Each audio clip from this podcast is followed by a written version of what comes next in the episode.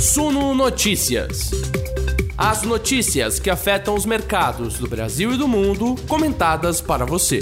Olá, investidores, sejam todos muito bem-vindos. São 19 horas em ponto no horário de Brasília. Está começando mais uma live das 19 horas aqui do Suno Notícias. Eu sou Gregory Prudenciano, editor multimídia, apresentador dos nossos conteúdos todos os dias aqui com muito prazer às 9 horas da manhã. E agora, quando a gente olha para trás e tenta entender o que aconteceu nesse nosso mercado bom aqui. Obrigado a todos que nos assistem ao vivo pelo YouTube, que nos acompanham também pelo YouTube em outros horários, assim como você que nos ouve pelas plataformas de podcast. Estamos em todas para deixar você muito bem informado. Hoje o Ibovespa teve mais um dia de queda, pois é, influenciado também pela expectativa de aumento de juros lá nos Estados Unidos. Como que uma coisa se relaciona com a outra? Fique em paz, aqui você vai entender tudo. Os destaques do mundo corporativo numa terça-feira bem animada nesse dia 19 de abril aqui, com a Vale figurando entre as maiores quedas do dia. Tem expectativa também com a divulgação do relatório de produção da empresa no primeiro trimestre.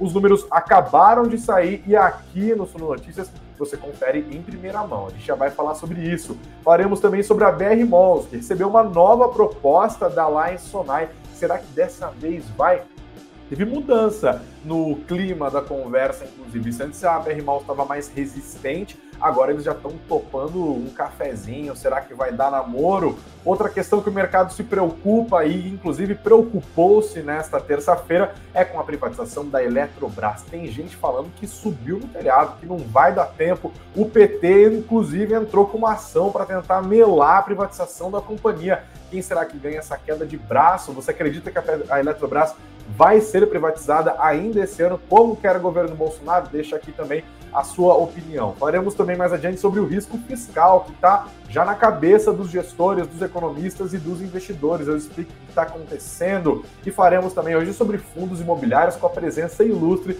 do nosso especialista no assunto, Marcos Corrêa, que já está aqui posicionado, esperando só chamar ele para conversa. Tem isso e tem muito mais. O noticiário está quente hoje. Sejam todos muito bem-vindos. A nossa conversa de todos os dias aqui no Sul Notícias começa agora.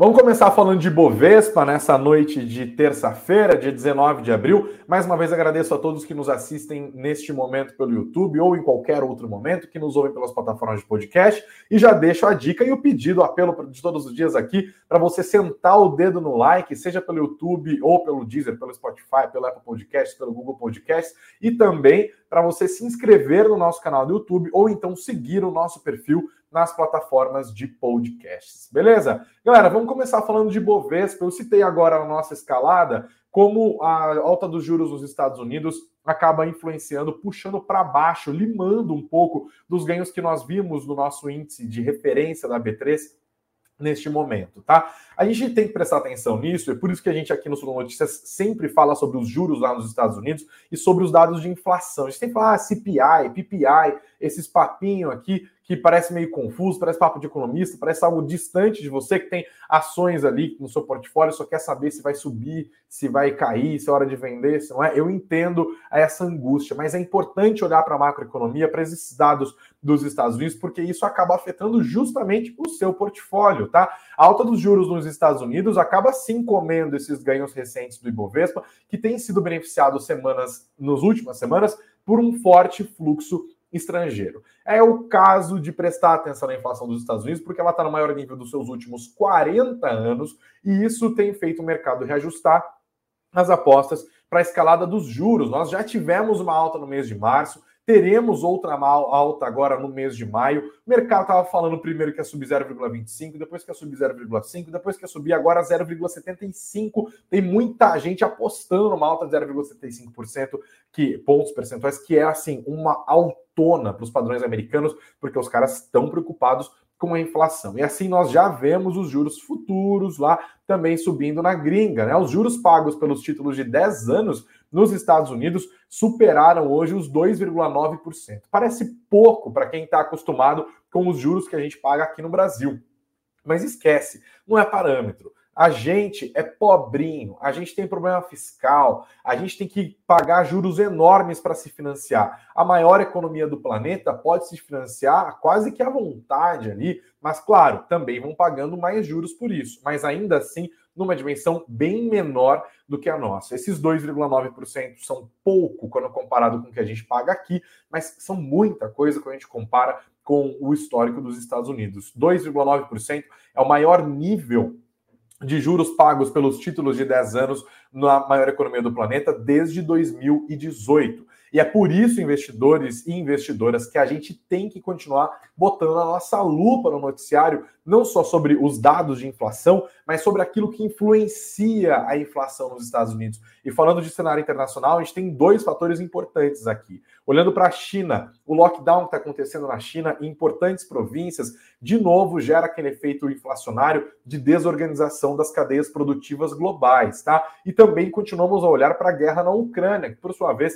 tem a tendência de pressionar as commodities, especialmente o petróleo, mas também commodities agrícolas. Isso a gente está falando no médio e longo prazo. Esses dois fatores se tornam pressão inflacionária e são mais um incentivo para que a autoridade monetária dos Estados Unidos, o Federal Reserve, eleve os juros. Por isso, o mercado está aumentando as suas apostas de uma alta de 0,75 ponto percentual na reunião de maio, ou muita gente apostando ainda nos meio por cento de, alta ali dos juros americanos. Isso corta um pouco desse fluxo que veio para o Brasil com muito ímpeto nos últimos tempos e tem muita correção, muita realização de lucros, inclusive porque a nossa bolsa chegou ali nos 120 mil pontos, hoje acabou caindo, né? 0,55%, e Bovespa fechou nos 115.057 pontos.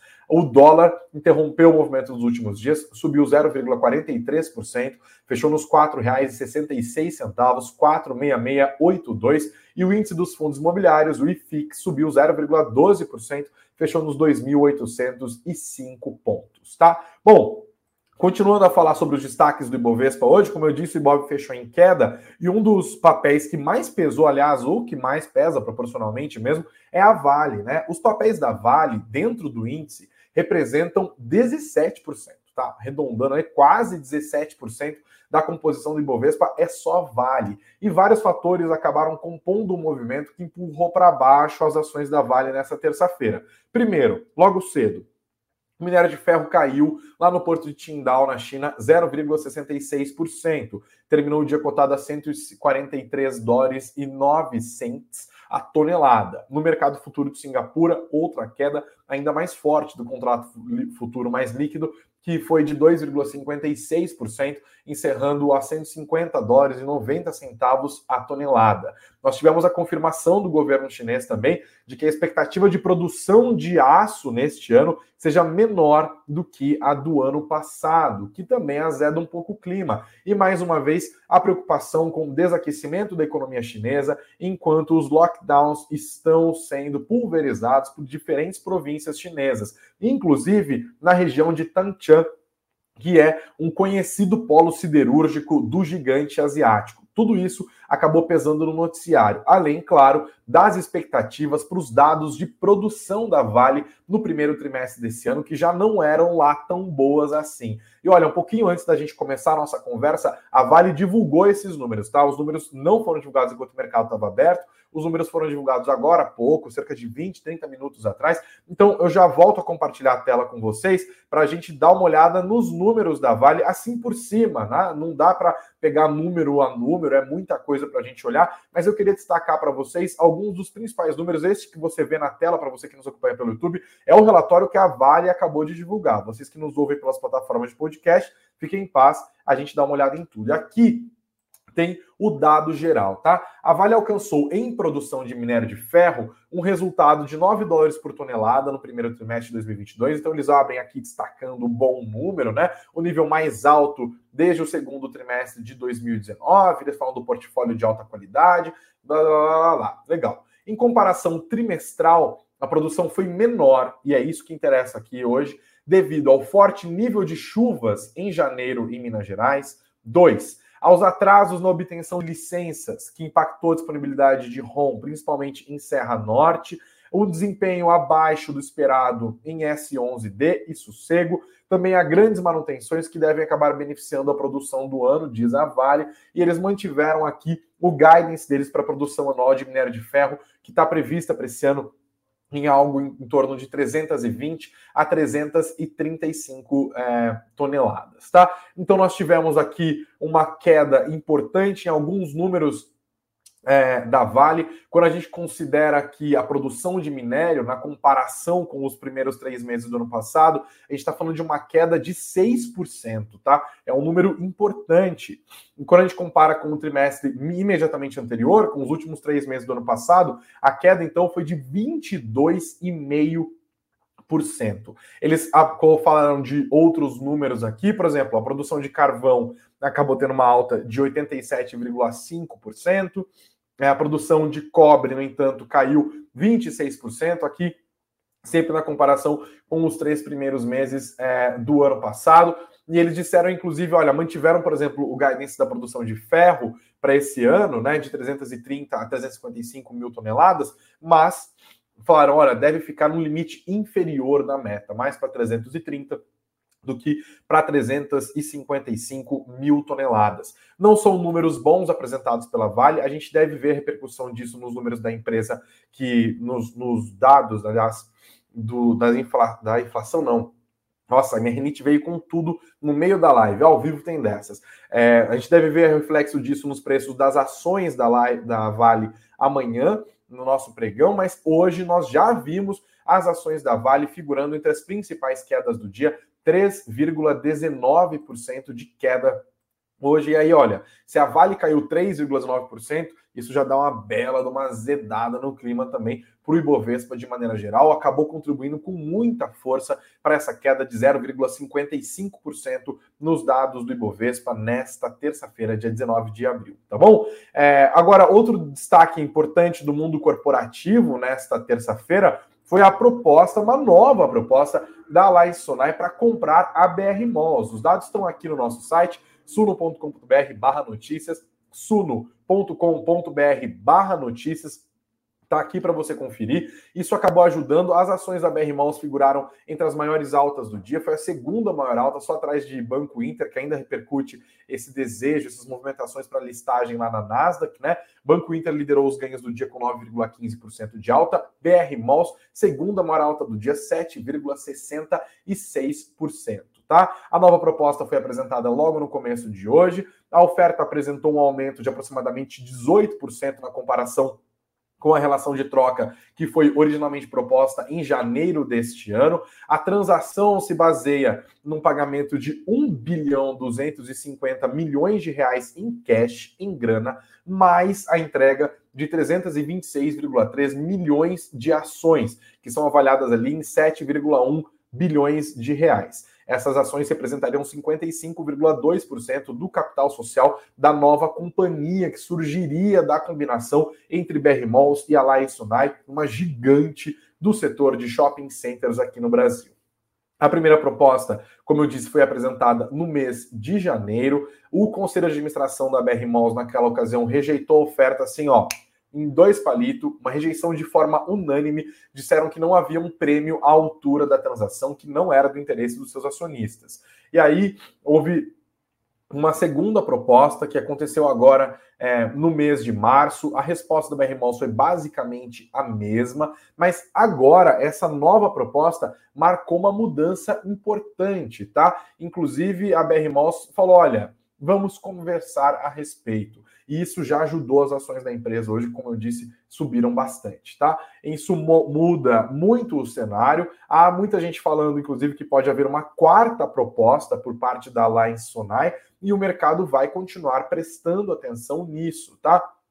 Vamos ver se agora essa nova proposta apresentada hoje, ou se uma eventual proposta ainda mais nova ser apresentada, uma quarta proposta, seria melhor, né? seria, viria melhor ao interesse, em direção aos interesses dos acionistas da BR Mãos. Algo que a gente vai continuar prestando atenção aqui no Suno Notícias e que mexeu bastante com o mercado hoje, tá? Tanto para quem tem ações da Line Sunai, quanto para quem tem ações da BR Mall. Seria uma gigante ali do setor de shopping beleza? Galera, tem muito mais coisa para a gente falar hoje na nossa live, tá? Paro aqui mais uma vez para pedir para vocês sentarem o dedo no like, que é sempre muito importante Falaremos ainda sobre a privatização da Eletrobras, sobre Magazine Luiza, que deve voltar a pagar dividendos, sobre as projeções do FMI para o PIB do Brasil, que subiram, inclusive, tá? Também sobre os riscos fiscais que estão na cabeça é, dos investidores. Mas agora eu chamo aqui para nossa conversa o nosso especialista de fundos imobiliários, o Marcos Correia. A gente vai ter um papo sobre isso. Quero que vocês deixem as perguntas aqui. Ó, galera, o Felício está falando Alegra D para sua rinite, Greg. Impressionante. Eu acho que é o Blazer, porque o dia inteiro tava de boa. Eu botei o Blazer para live, Felício comecei no funga-funga. Que dificuldade, tá? Antes ainda de botar o Marcos na conversa, deixa eu dar uma olhada nos comentários de vocês aqui. É, quero saber, inclusive, se a transmissão tá ok, porque o, a gente estava sofrendo hoje de manhã. Cara, hoje já liguei na Vivo, vou contratar outra internet. Claro, não dá mais. Inclusive, deixo a dica para vocês aqui, tá? Sei que tem gente que é acionista da, da Telefônica e tal, não sei o quê, não tem ação da Claro aqui no Brasil, né, da América Móvel, mas olha, Complicação, quando você for contratar um plano de dados, se você trabalhar com live, se você gostar de jogar online, etc., dá uma olhada na velocidade de upload. Eu não fiz isso, caí do cavalo e estou trocando de contrato. O upload é importantíssimo hoje em dia e os planos da Claro estão lá embaixo. Fiquem de olho, tá? Os comentários do Lierte Santos aqui, que já deixou o like dele no crédito, do Clériton Albuquerque, do Felício, que eu já citei, o Marcos Mesquita, o Edilson, o Rei Pires, a Kelly Suzy Oliveira, o Marco dos Santos, quem mais? O Diego Fagner, deixando o comentário dele, assim como o Victor Hugo Barbosa, o Jonathan, a Maria Rosiane, de todos os dias, deixando o like e os comentários dela aqui. Obrigado, Maria Rosiane, também pelos seus comentários. O Léo Rosa, a Osailde, Leal Moisés Santana, muito comentário. A chefia tá junto, ó, o Thiago Reis tá junto com nós aqui acompanhando o nosso noticiário. Obrigado, chefia. Seja sempre bem-vindo. O Alexandre Stanley também, que chegou atrasado, mas já deixou o like, o comentário dele. Obrigado, Alexandre. Façam como ele. O Claudemir também. Clauzemir, desculpa. A Maria Carmen Vila Nova Barreto. O doutor Hans Krutz, que também tá pedindo like, me ajudando aqui. Obrigado, galera, pela audiência, tá? Marcos Correia, chega para cá. Vamos continuar a nossa conversa muito obrigado pela sua participação na nossa live aqui do Suno Notícias. Uma excelente noite para você. Bora falar de fundos imobiliários, Marcos? Bora lá. Muito obrigado pelo convite. Você estava falando de rinite. Eu que faço live também aqui durante a semana. A pior coisa é quando dá aquela vontade de espirrar. A gente está conversando aqui sozinho, dá aquela vontade de espirrar. Então eu te entendo e é complicado Nossa, mesmo. Mas vamos lá, vamos lá. Quando você faz live, inclusive? Segunda-feira eu faço aqui no canal da Sun, às 6 horas, e no canal do professor Toda, Toda segunda-feira, às 8 horas, você está lá. Isso, e no canal do professor Baroni às sete e meia, todas as sextas-feiras. Ah, legal. Tá aí a dica. Ó, tá tudo planejado para uma live não, não encostar na outra aqui, né? Isso aí. É, o pessoal da Sono consegue curtir todos os nossos conteúdos. Ô, Marcos, eu vou fazer uma pergunta bem geral para você aqui. Dois anos atrás, a gente tinha uma taxa Selic de 2%. E agora a gente tem uma Selic de 11,75%. O mercado já está apostando que ela vai de 13% para cima. Queria que você explicasse para a gente como que isso impacta os fundos imobiliários e se nesse cenário de juros tão altos ainda faz sentido investir em FIIs. Beleza, vamos lá. Uh, o impacto que a gente vê, o maior impacto que a gente vê é justamente nas cotações dos fundos imobiliários. Por que, que isso acontece? É basicamente um alinhamento de expectativa, um alinhamento de retorno. Se os fundos imobiliários, imobiliários pagassem, por exemplo, 5% ao ano com uma Selic a 12%, 13%, não fica tão interessante, né? Fica uma coisa muito discrepante. Então, o que acaba acontecendo é, quando a, os juros sobem, e a gente olha mais para os juros futuros, mas vamos lá, quando os juros sobem, para equilibrar essa conta, a cotação dos fundos imobiliários desce. O que, que é a cotação cair? É basicamente os investidores vendendo cotas de fundos imobiliários e migrando para renda fixa seja pelo motivo que for. Isso daí é a estratégia do investidor. Ele está vendendo, mas isso causa ali uma queda na cotação. Caindo a cotação, o seu retorno proporcional quando você compra essa cota sobe. Por exemplo, se você comprasse ali uma cota a 100 reais que paga um real por mês, é 1% de dividend yield, que é a métrica que a gente usa, né? O retorno que você está tendo sobre o seu investimento. Só que se por acaso aquilo cai para 80 reais, você ainda vai receber os mesmos um real se você comprar. Então você tem um retorno proporcional superior para fazer com que essa conta ainda faça sentido, para que você tenha um retorno que faça sentido se expor na renda variável. Então, o impacto maior é na cotação. Isso não muda a qualidade dos fundos, isso não muda o portfólio, isso não muda a estratégia, tudo segue a mesma coisa, mas as cotações acabam caindo. Então, acaba tendo uma desvalorização que, inclusive, é uma oportunidade para quem gosta desse investimento, para quem quer se posicionar e comprar cotas mais baratas. Então é uma oportunidade de você entrar, comprar coisas mais baratas com uma renda ali, a mesma renda, né, fundos de qualidade com uma renda de qualidade, você compra a mesma coisa mais barata. Então, falando em impacto, esse seria o principal, nas cotações apenas, não na qualidade do fundo. Você está no mute. Mudo. Estou no mudo, desculpa. É, o grande combustível dessa elevação dos, dos juros, né, da, da, taxa Selic, é obviamente a inflação, né? A gente está aqui numa inflação de 11%, não é pouca coisa. É, eu, quantos anos você tem? 29. 29. Eu tenho 29 também. A gente nunca viu uma inflação tão alta como agora o IPCA no mês de março, né? Sei lá, nosso primeiro aninho de vida. Isso é de 93 também? 92. Vou fazer 30 esse ano, vai grande virada. É isso, a gente nasceu na mudança ali do plano real e tal. Então, considerando o plano real, a gente nunca viu, né, uma inflação tão alta. A inflação também acaba impactando os fundos imobiliários em si ou só pela via da Selic. Eu queria saber se existe alguma modalidade, um jeito de tentar se proteger da inflação com fundos imobiliários. Tem sim. É, isso falando, vamos lá, deixa eu só dar um passo antes para fazer sentido a minha resposta.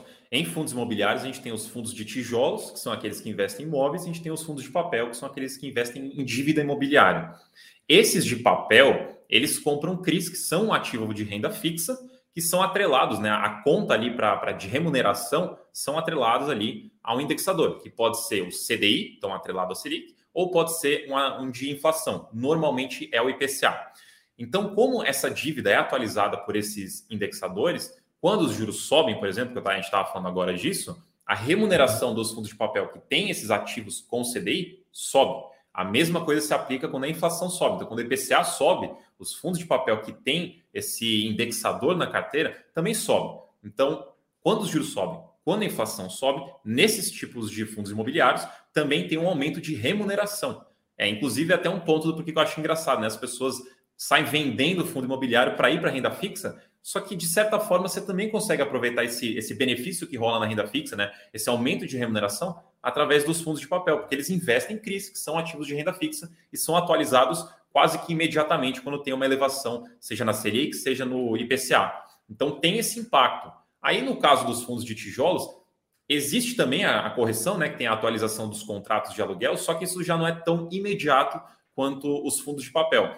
Nos fundos de tijolos, você tem aquela revisão, aquela atualização anual, você tem revisões de contratos, renovações. Então, demora um pouco para você sentir no fundo de tijolo essa mudança de, de, valores, mudança de preços. Mas também existe, só não é de uma forma mais imediata. Então, quando você investe em fundos imobiliários, seja no de papel, seja no de tijolo, idealmente nos dois, você tem sim uma forma de se proteger da inflação justamente dessas formas que eu expliquei, justamente com a valorização do imóvel em si, que ao longo do tempo tem a tendência de valorização. Só que, obviamente, eu estou falando aqui de bons imóveis, bons fundos, sempre olhando os bons ah, ativos para ter esse retorno interessante. Existem também ativos que não são tão interessantes, podem ter problema, podem perder para inflação, por isso que a gente dá tanto ênfase em estudo para você conseguir selecionar ativos que fazem sentido e ativos que vão conseguir te entregar tanto a renda, tanto a atualização na própria renda, como também um crescimento patrimonial ao longo dos anos para você sempre estar protegido da inflação. Então, é uma coisa que precisa de estudo, precisa acompanhar, mas você, em fundos imobiliários, consegue aproveitar isso. E se você ainda comprar no, no momento de juros altos, né, que as cotações estão baixas, você potencializa ainda mais o seu retorno no longo prazo faz sentido. Ganhei meu, sei lá, ganhei uma herança aqui de, da, da minha tia. Não, não vou ganhar herança nenhuma, porque meus parentes estão tudo morrendo nos últimos tempos. Ninguém vai morrer mais, não, pelo amor de Deus. Mas sei lá, descobri. Meu pai é pobre, Deus descobri que eu sou filho de um pai rico que morreu. Pronto, aí eu não sofro. Aí eu descobri que eu herdei duas casas deles, que junto elas valem, sei lá, 800 pau. Faz sentido pegar essa grana dessas casas, vendê-las e comprar em fundos imobiliários? É, faz um sentido óbvio ou não? Talvez seja melhor continuar vivendo do aluguel dessas casas. Não, faz todo sentido. Para a maioria, 99,9% das pessoas, faz todo sentido. Primeiro que em fundos imobiliários você vai ter menos dor de cabeça naquela hora de acompanhar, monitorar o seu imóvel, cuidar dele, dar manutenção, todo aquele trabalho em cima do imóvel mesmo. Segundo, que você tem uma rentabilidade, na maioria dos casos, maior. E eu estou falando da maioria das pessoas, tá? Óbvio que você pode ter um imóvel super único, num lugar super interessante, que tem uma demanda super grande, e daí beleza, pode ser que tenha um imóvel ali, ou se você manja muito do mercado imobiliário, sabe trabalhar com imóvel físico, pode ser que você tenha um retorno. Mas falando da maioria das pessoas, não vale a pena você ter o imóvel físico para aluguel. É mais interessante você ter os fundos imobiliários por praticidade, simplicidade, acessibilidade, rentabilidade. Você consegue fazer tudo de uma forma mais fácil. Então, se eu quiser comprar uma cota, agora não, porque a bolsa fechou, mas se estivesse aberta, pô, digito aqui, entro, compro, pronto. Já aumentei meu investimento em imóveis. Se eu quiser, se eu não quiser mais, a mesma coisa, eu digito aqui e vendo na hora, tudo instantâneo.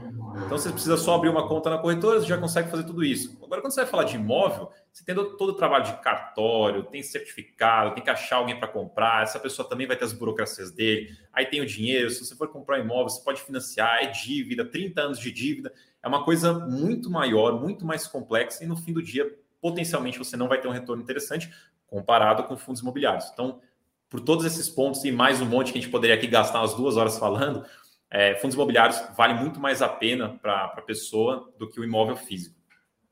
Para terminar, tem alguma estratégia de investimentos que não contemple fundos imobiliários ou invertendo? Para quais estratégias de investimento faz sentido ter fundo imobiliário?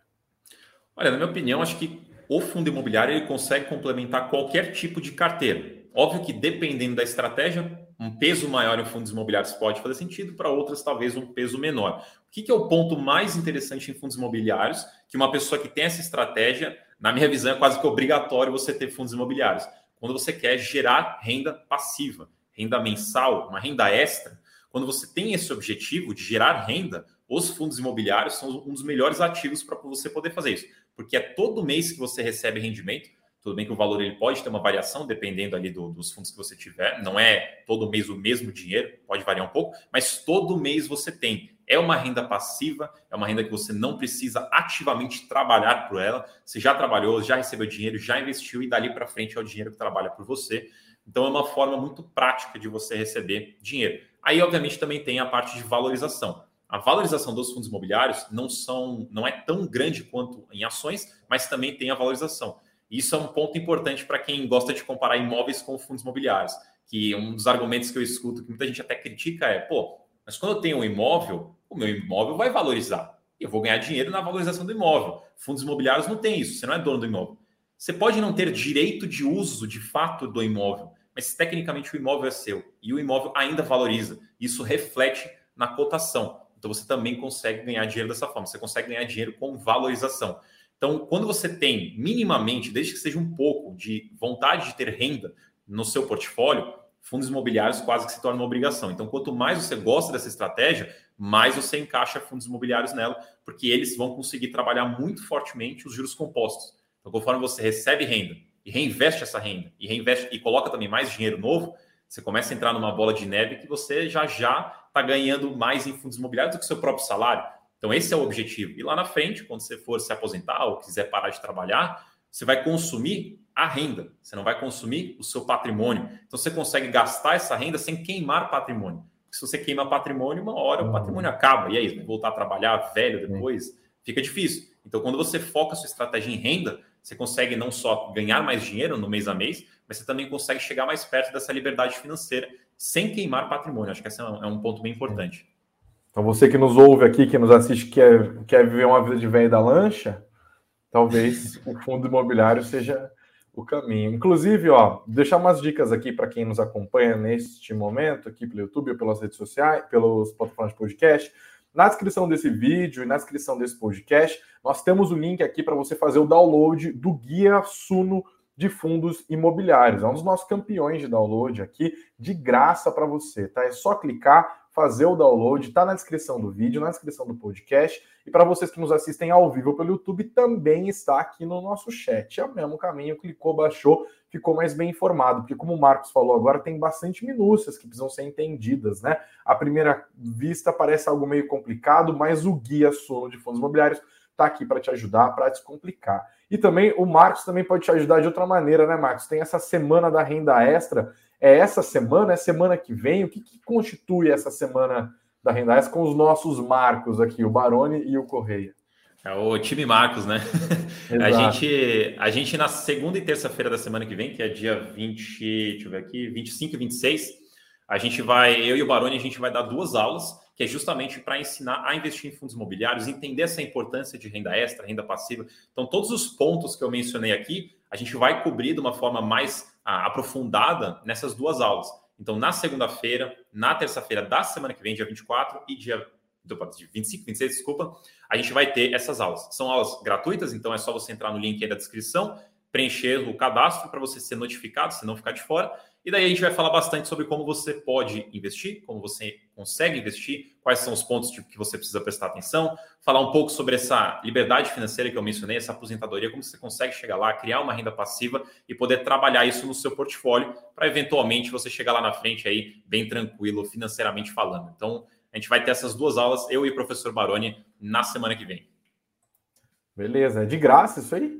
De graça, tudo na faixa. A gente vai dar todo o conteúdo para vocês aí gratuitamente. São duas aulas de duas horas mais ou menos no total. É como que a Su não vai pagar o meu salário, cara? Ah. Isso é muita coisa de graça, pelo amor de Deus, gente. Não, mas é, inclusive só, só o ponto que você falou do livro, esse livro aí é muito bacana também para quem quer você não entende fundo imobiliário. Então, se vocês quiserem aí, não entende nada de fundo imobiliário, o objetivo dele é justamente te dar essa base para você conseguir entender, né? Conseguir estudar esse produto. Então, se você quiser, ó, aqui, ó, já material de estudo para vocês.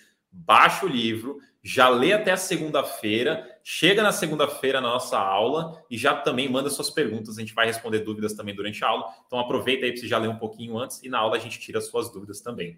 Sim, tá vendo aqui, ó, tem várias, já tem perguntas chegando e tal, para quem está começando, dois a três fundos de tijolos e tal, galpões logísticos. Paulo, e galera que está cheia de dúvida, cola na, nas conversas com o Marcos Correia e com o Baroni na semana que vem. Então, Marcos, mais uma vez, muito obrigado pela sua participação aqui no Solo Notícias. Seja sempre muito bem-vindo. E a gente tem que vir mais, né? A gente tem que falar mais de fundos imobiliários. A gente está falando muito de ação aqui. Eu voltarei, eu voltarei. Adoro falar sobre esse assunto, então sempre que eu for convidado, pode ter certeza que eu apareço. Então, muitíssimo obrigado aí pelo convite. Beleza, é isso. Obrigado, Marcos. Grande abraço. Até mais. Falou. Bom, a gente continua aqui o nosso noticiário de hoje, tá? Mais uma vez, se a gente for tá com dificuldade de baixar, dá uma olhada no link aqui, tá embaixo do vídeo, viu, Moisés? Embaixo dos nossos podcasts também, na descrição. Bom, mais assuntos para a gente terminar hoje a nossa conversa. Tem muita coisa para a gente tratar aqui. A gente vai falar, por exemplo, agora de Eletrobras, que é uma novelinha, né? Fala sério a gente está acompanhando a privatização da Eletrobras há um tempo. E aí, hoje, nós tivemos essa notícia do PT. Ontem à noite, aliás, o PT, o Partido dos Trabalhadores, entrou com uma ação contra a privatização da empresa estatal. Tá? Eles entraram com uma ação popular na Justiça Federal de Brasília, na terça-feira. A ação se baseia na subavaliação da descotização das hidrelétricas da estatal o que foi reconhecido, inclusive, pelo ministro do Tribunal de Contas da União, Vital do Rego. De acordo com ele, a Eletrobras deveria ser vendida pelo dobro do que está sendo avaliada neste momento. A presidente do PT, Gleisi Hoffmann, o ministro, o ex-ministro e deputado Patrus Ananias e o senador Jean Paul Prates são alguns dos nomes que assinaram a carta. A ação pede a nulidade da, das medidas de custo marginal de expansão que foram usadas no cálculo de valor adicionado aos novos contratos de geração de energia da Eletrobras. Mais uma tentativa do PT de travar a privatização da Eletrobras, que, de acordo com o Lula, né, o ex-presidente que lidera as pesquisas de opinião de voto nesse momento, vai ter a sua venda revertida caso eles consigam aprovar a privatização ainda neste ano. Eu também separei essa matéria aqui do, da Infomania, está publicada na Infomania, mas é da Reuters. Governo e mercado temem perda de timing para privatizar a Eletrobras com a análise do TCU. Leio para vocês também. Integrantes do governo e agentes do mercado temem um desfecho desfavorável à privatização da Eletrobras no julgamento de quarta-feira no Tribunal de Contas da União, com um possível pedido de vistas dele, o ministro Vital do Rego, que pode atrasar ou até mesmo inviabilizar a operação neste ano ainda. A principal dúvida no momento é sobre os prazos para que o TCU volte a pautar análise sobre a modelagem e sobre o preço mínimo da oferta de capitalização da Eletrobras, caso um pedido de vistas realmente ocorra. A expectativa do governo é captar pelo menos 25 bilhões de reais com a privatização da Eletrobras. Mas o ministro tem feito duras críticas ao processo desde o primeiro julgamento e foi o responsável também pelo pedido de vistas da primeira etapa de análises. E ele fala aqui que alguns problemas, como impactos tarifários da privatização e uma suposta subavaliação do bônus de outorga, que está relacionado a essa ação que foi impetrada na justiça pelo PT, e também a renovação dos contratos das hidrelétricas da companhia. O governo já trabalha atualmente com um cronograma apertado para a privatização da estatal. A janela ideal para a conclusão da oferta de ações na Bolsa seria 13 de maio, amanhã, né? E, portanto, entende-se que a operação precisaria ser lançada até o dia 27 de abril, que é hoje, não é nem amanhã, daqui uma semana, tá? Então tem um temor de que a privatização da Eletrobras tenha subido no telhado. Quando a gente olha as ações da Eletrobras hoje, inclusive, a gente já vê um movimento de queda importante, 4,40% hoje, aos R$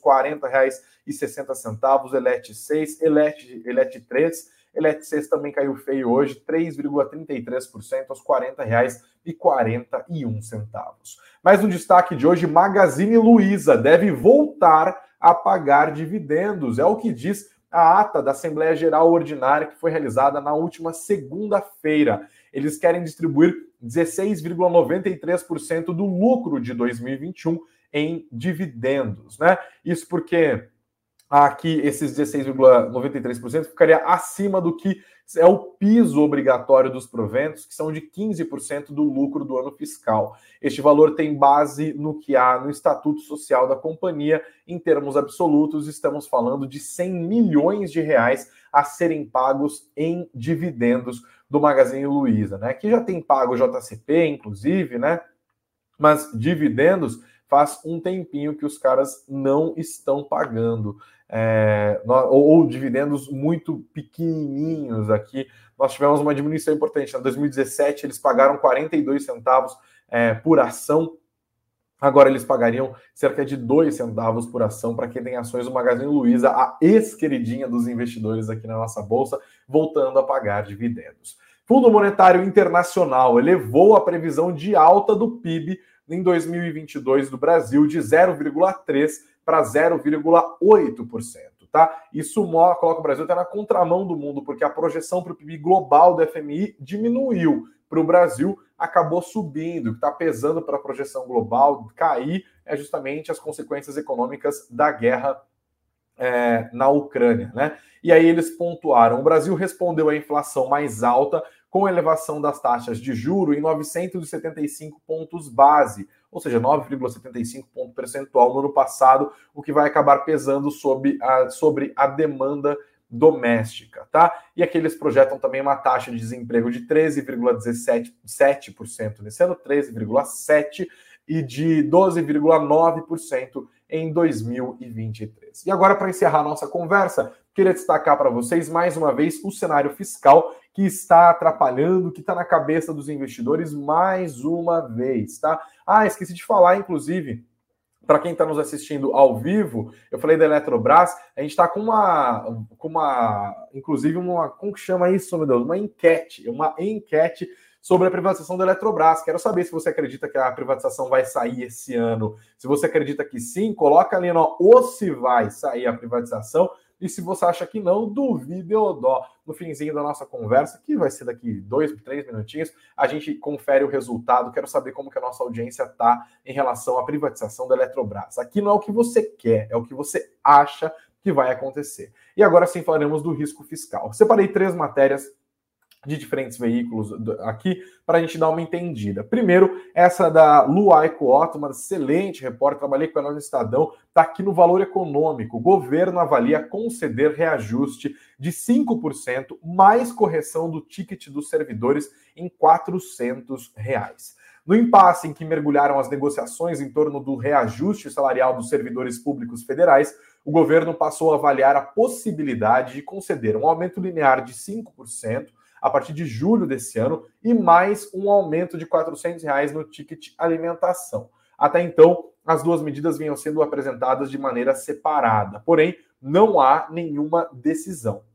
No momento, os técnicos do governo buscam despesas cortáveis no orçamento. Eles querem cortar até 6 bilhões de reais para viabilizar o pagamento desse reajuste de 5% para todo o funcionalismo público federal, tá? Já existe uma reserva de 1,7 bilhão de reais que seria usada para esse aumento de 400 reais no ticket alimentação. Isso já está no orçamento. A questão são os outros seis para dar esse reajuste linear. Lembrando que várias categorias do funcionalismo público não estão felizes com essa proposta de aumentar é, em só 5% o salário deles, tá? Que está congelado há muito tempo. Tem esse rolo todo. A gente está vendo os funcionários do Banco Central de greve, a gente tem operação padrão acontecendo entre os servidores da Receita Federal também do Tesouro Nacional é polêmica para mais de metro, tá? E olha, a coisa vai ficando mais grave. Tá olhando aqui agora para o caderno de Economia e Negócios do Estadão, matéria do meu querido Wesley Galzo, também trabalhei com ele, trabalhei com ele na CNN. Eu tô rodado, gente. Para chegar na Suno aqui, ó, penei muito. Juízes devem pedir reajuste de 5% a Fux, ao presidente da STF, se Bolsonaro der aumento a servidores civis e militares, porque tem essa questão de não só os servidores é, federais. Tá aqui, ó. A queda de braço entre servidores públicos federais e o executivo por reajuste salarial pode se estender ao poder judiciário, um impasse entre juízes federais e a presidência do STF. A Associação dos Juízes Federais do Brasil, a AJUF, deve recorrer ao presidente da Suprema Corte, Luiz Fux, em busca de um projeto que garanta aumento aos magistrados neste ano, caso o presidente Jair Bolsonaro de fato cumpra a promessa de reajuste de 5% para servidores civis e militares a partir de julho. É mais gente querendo ali, ó, de novo, como eu disse ontem, é, farinha pouco, meu pirão primeiro. E por fim, mais uma falando de fiscal, é, do meu querido Daniel Vetterman, também trabalhei com ele, excelente cobertura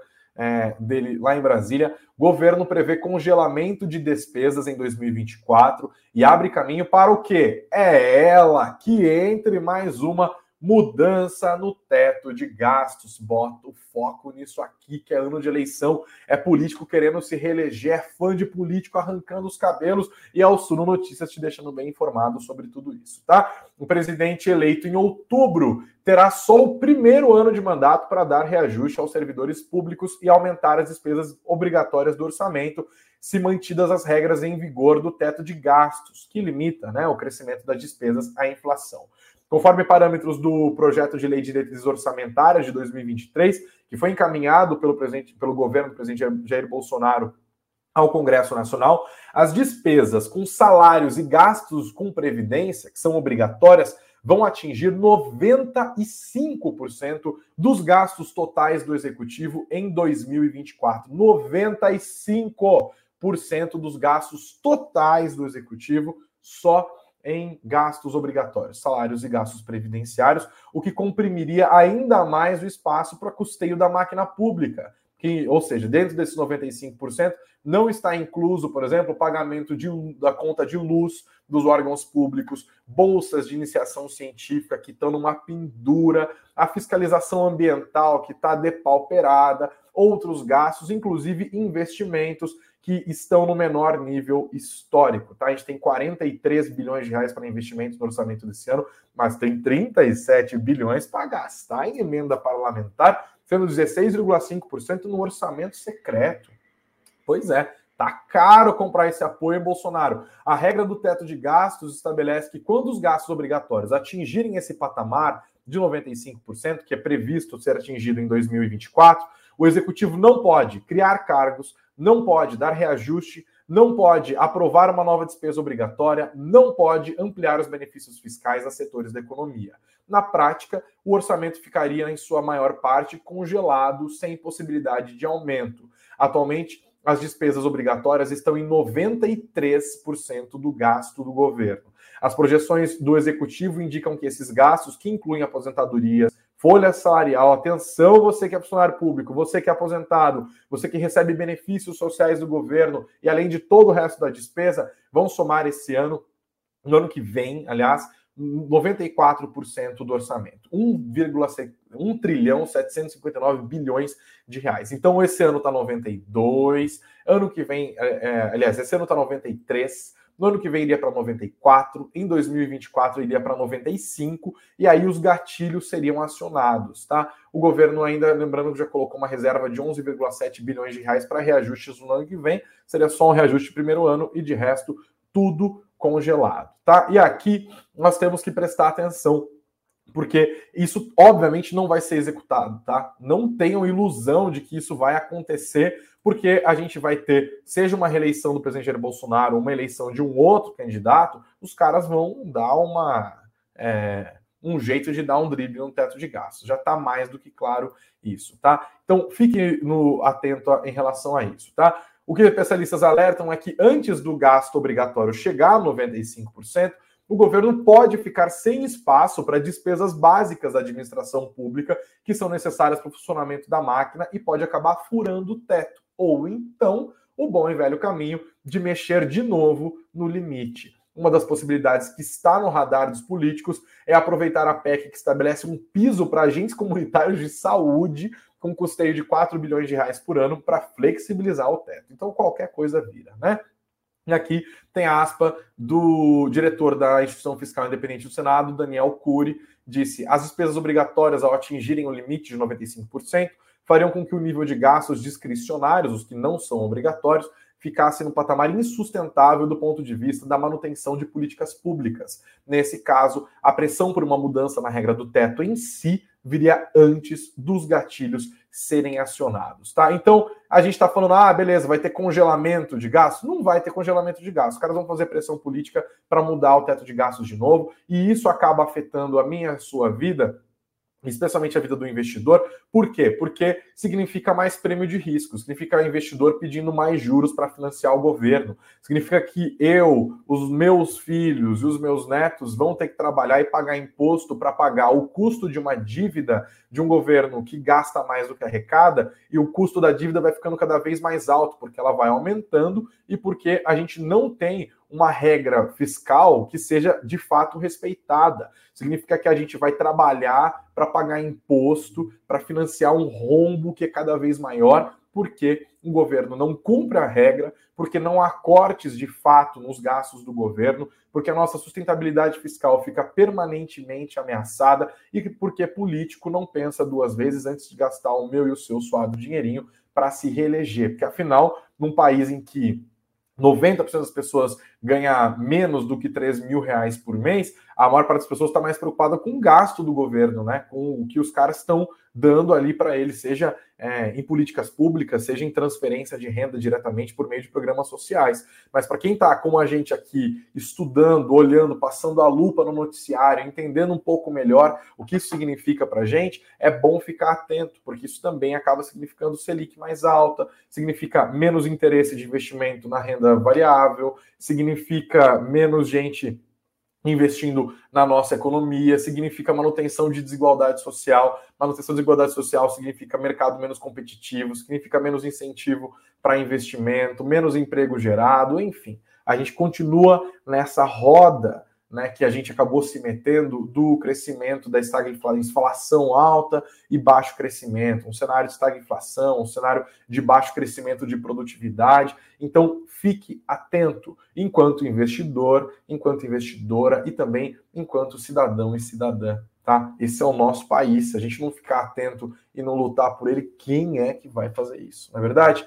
Bom, vamos encerrar a nossa conversa de hoje, né, galera? Hoje ficou um pouco extenso aqui com a conversa boa com o Marcos mas tudo bem, tá valendo. Espero que você tenha gostado da nossa conversa. Deixa aqui o seu feedback também nos, seus, nos nossos comentários. Você que nos assiste pelo YouTube, ao vivo ou em qualquer outro momento, você que nos acompanha pelas plataformas de podcast, não se esqueça de ir embora, de deixar o like antes de ir embora, de se inscrever no nosso canal do YouTube e de seguir aqui o nosso perfil, tá bom? Vamos embora, vamos descansar. Amanhã é quarta-feira, véspera de feriado, 9 horas da manhã, se Deus quiser, estaremos juntos aqui para olhar para frente, entender o que deve fazer preço. Mais uma vez, reforço as dicas também do nosso curso de renda extra da semana que vem com o Marcos e com o Baroni na semana que vem dá uma olhada nos links que estão na nossa descrição. Também na descrição do vídeo do podcast você encontra o link para fazer o download do nosso guia de sumo de fundos imobiliários, tá bom? É muita coisa, né? Mas aqui a gente está aqui para de detalhar o noticiário para você. É a melhor live do mercado, não tem nem falsa modéstia, né? Obrigado, pessoal, pela audiência de todos vocês, viu? O tempo de vocês é muito precioso. A gente está sempre dando o nosso melhor aqui para vocês, beleza? Bom descanso, bons investimentos, muita grana no bolso. Até às 9 horas da manhã.